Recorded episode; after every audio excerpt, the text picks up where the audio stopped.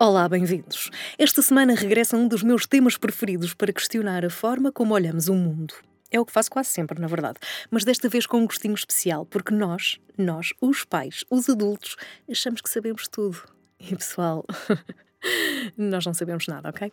Vamos falar do Generation Gap no seu melhor ou da forma como andamos todos embriagados de tecnologia? O texto chama-se Pai, por favor, não publiques isso. Escrever o livro A Vida Instagramável confrontou-me com a minha própria vida, mas sobretudo com a realidade em que vivemos. Se durante muito tempo pensei que precisaríamos ensinar os miúdos sobre as questões de privacidade e segurança nas redes, convenço-me cada vez mais de que não há um padrão, quer de conhecimento, quer de comportamento, e que os que mais precisam aprender são os pais, grupo no qual, novamente, não há padrão.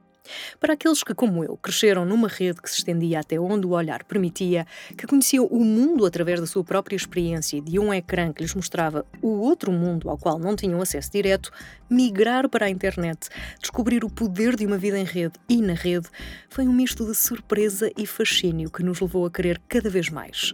Mais tempo online, mais vida online, mais funcionalidades online, mais velocidade online, mais tudo, a ponto de estarmos a transferir boa parte da nossa vida cotidiana para uma estrutura de ligações disponíveis apenas e só através da internet. De uma fase de desconfiança e bebedeira de quem ainda não sabe lidar com o potencial da rede, há quem tenha ressacado bem forte e quem tenha percebido que aguenta mais vodka do que aguenta estar online. Quem tenha percebido que aquilo não é para si e quem tenha aprendido a usar. Na verdade, passamos todos pela fase de descoberta e deslumbre. Resta saber quando chegamos à fase da consciência, porque, tal como na nossa relação com a bebida, alguém ainda se lembra daquelas saídas à noite das quais não restou grande memória? É isso. Tal como na nossa relação com a bebida, o amor, o sexo ou qualquer outro exemplo socialmente interessante, mas potencialmente viciante da nossa vida, também a nossa relação com a internet pode ser descrita assim. E tal como também fomos gradualmente conquistando a liberdade, ganhando a confiança dos nossos pais a favor da nossa independência e autonomia, também o deveríamos ter feito em relação à internet, com a diferença que não havia ninguém para nos explicar como isto funciona. Fomos aprendendo sozinhos, sem os pais ou a comunidade mais velha e experiente para nos indicar o caminho. E vamos fazendo esse caminho sozinhos, apoiados pelos pares que sabem tanto quanto nós, imitando comportamentos e aprendendo os truques na pausa para o café. No processo, entramos numa lógica de oversharing e overposting, equivalente à das primeiras bebedeiras.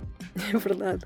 Simplesmente, tal como não sabíamos beber, também não sabemos gerir a nossa vida e identidade online. Acontece que temos nas mãos a gestão da nossa identidade, com tudo o que isso acarreta, e a dos nossos filhos. Alguns dos quais mais conscientes de como tudo isto funciona do que muitos de nós. Há tempos li um artigo sobre uma miúda que processou os pais por partilharem a sua vida no Facebook sem sua autorização.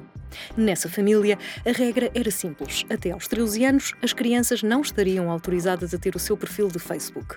Contudo, os pais que definiram essa regra esqueceram-se de perguntar à sua filha se autorizaria a publicação da sua imagem. Mal comparado, é como inscrever um filho num clube de futebol quando nasce. A criança, por definição, não tem capacidade para tomar essa decisão, tal como para decidir se uma fotografia do seu rabinho a mudar a fralda pode ou não ser publicada. Agora pensemos ao contrário. Imaginem que o vosso patrão só vos autoriza a ter um perfil social depois de, por exemplo, três anos na empresa. E quando finalmente decidem criar o vosso perfil e aceder aos conteúdos do perfil da empresa, descobrem que durante três anos a empresa publicou fotografias vossas em diferentes contextos sem a vossa autorização. Pois agora já é diferente, não é? Não, não é diferente. Ah, mas eu sou o teu pai e eu é que sei saberá? Até que ponto podemos e temos o direito de publicar fotografias dos nossos filhos nas redes sociais sem a sua autorização? Se não têm consciência ou conhecimento para dar essa autorização, então se calhar é melhor não fazer. Esta jovem de que vos falava descobriu ao fim de 13 anos que tinha uma pegada digital, um rastro que documentava a sua vida desde o nascimento. E não ficou feliz com isso, como muito provavelmente nenhum de nós ficaria se nos impedissem de usar e depois descobríssemos que afinal publicaram fotografias nossas. Agora pensemos de outra forma.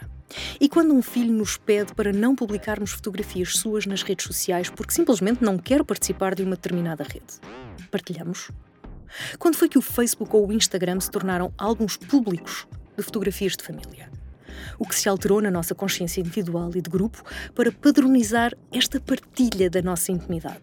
O que nos aconteceu enquanto pais para desconsiderarmos a privacidade dos nossos filhos? Vale tudo para a validação social? O que aconteceu à nossa noção de tempo e espaço, público e privado? Há ainda uma diferença enorme entre partilhar a nossa vida e partilhar a nossa privacidade. E creio, a maior parte dos pais ainda não o percebeu. Até para a semana.